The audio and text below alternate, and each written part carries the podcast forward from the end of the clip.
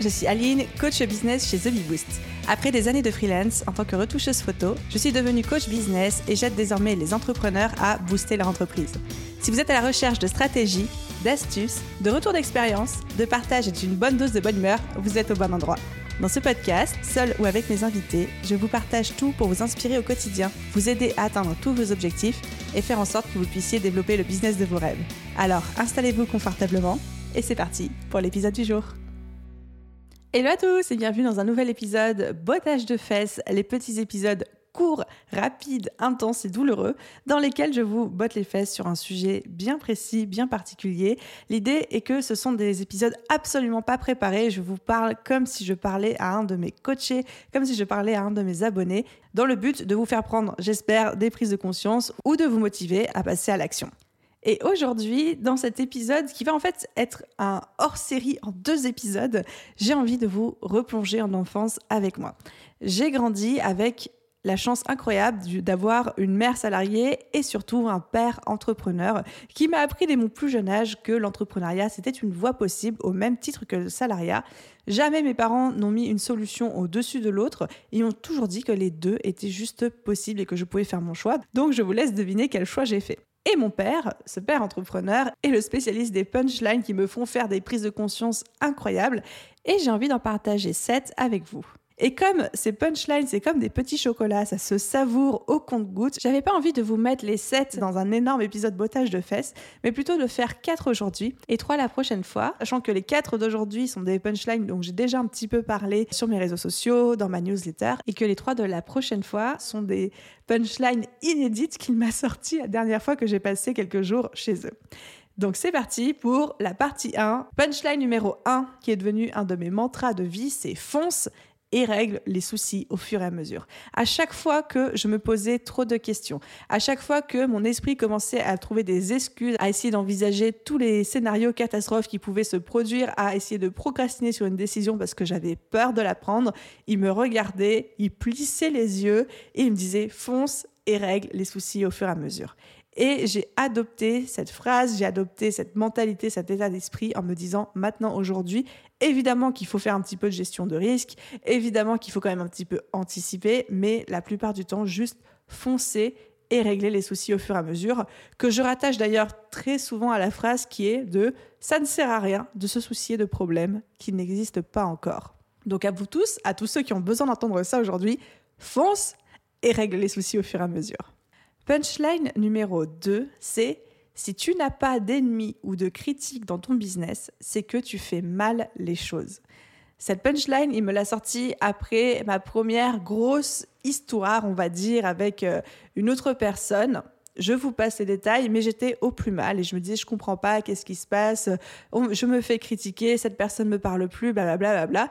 Et il m'a sorti ça, il m'a dit, mais Aline, si en business tu n'as pas d'ennemis ou si tu ne reçois pas de critiques, c'est que tu fais mal les choses, c'est que tu es tellement peu intéressante ou peu, ou que tu fais peu peur à tes concurrents qu'en fait ils ne se soucient même pas de toi. Et c'est pas bon signe.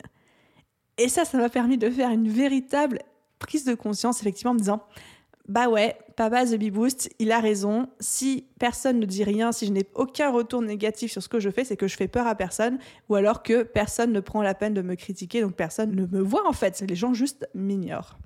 Donc, à vous tous aujourd'hui qui recevez peut-être quelques critiques, des retours négatifs, qui se prennent le bec avec la concurrence ou qui sont embriqués dans des histoires pas possibles, peut-être que vous aviez besoin d'entendre ça aujourd'hui. Punchline numéro 3, on reste un petit peu dans le même état d'esprit puisque ça parle de la copie. Et c'était quand je parlais avec lui du fait que certaines personnes me copiaient dans mon business, que ce soit copier mon business model, mes stratégies ou même juste mon contenu. Et je lui ai demandé comment lui faisait de son côté, étant donné qu'il était à la tête d'une entreprise avec plusieurs milliers de salariés, mais dans un secteur très niché et très concurrentiel. Et je disais, mais toi, papa, comment tu faisais euh, quand les gens te copiaient, etc. Est-ce que tu déposais des brevets? Parce que lui était dans l'informatique, la métrologie, enfin bref, c'était un truc assez particulier. Et il me disait, non, non, non, j'ai jamais déposé un brevet de ma vie. Je suis, mais pourtant, inventé des technologies, etc. Il me fait, mais tu sais, Aline, le temps que mes concurrents me copient, j'avais déjà trois coups d'avance sur eux. Pareil, grosse révélation quand j'ai entendu cette punchline et qui se rapporte aussi beaucoup à cette citation que on connaît tous de Coco Chanel qui disait copier mes idées, j'en aurai d'autres. Effectivement, c'est votre avantage concurrentiel numéro un. Vous avez les idées avant tout le monde. Et au final, les gens qui vous copient sont seulement des personnes qui sont derrière vous. Ce sont des personnes qui sont dans votre rétroviseur. Et c'est le jour où ces personnes commencent à innover alors que vous, vous n'innovez plus, qu'il va falloir vraiment vous faire du souci. Mais tant que les gens copient, vous gardez votre avantage concurrentiel incroyable qui est d'avoir les idées avant eux et avant tout le monde. Et on arrive à la punchline numéro 4. Pareil, un de mes préceptes de vie depuis, c'est il faut que ça reste simple toujours, mais dans tous les domaines de ma vie, perso, pro, administratif, ça peut être n'importe quoi, mon père m'a toujours dit, il faut que les choses restent simples. Si les choses te paraissent compliquées, si tu ne comprends pas ce qu'il se passe, demande des explications ou barre-toi. Mais ne reste pas dans le flou, encore moins quand ça concerne ton business. Vous ne pouvez pas aujourd'hui être en business et être dans le flou que ce soit sur l'administratif, le juridique, la gestion de vos finances, vos stratégies, votre marketing, etc. Si ce n'est pas simple et si c'est flou pour vous, si c'est nébuleux, si ça vous paraît trop compliqué, déjà ça l'est pour vos clients aussi, donc c'est pas bon signe.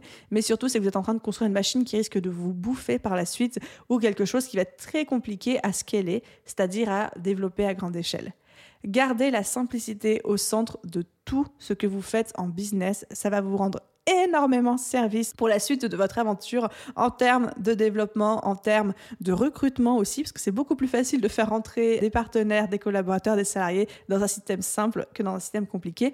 Et vous-même, vous dormirez beaucoup mieux la nuit. Voilà les amis, du coup c'est pour cette première partie, cette punchline, la paire entrepreneur, on en a vu quatre aujourd'hui ensemble qui sont les quatre dont j'avais déjà un petit peu parlé et je vous retrouve dans 15 jours pour la partie 2 avec les trois nouvelles punchlines qui m'a sorti que j'ai hâte de partager avec vous.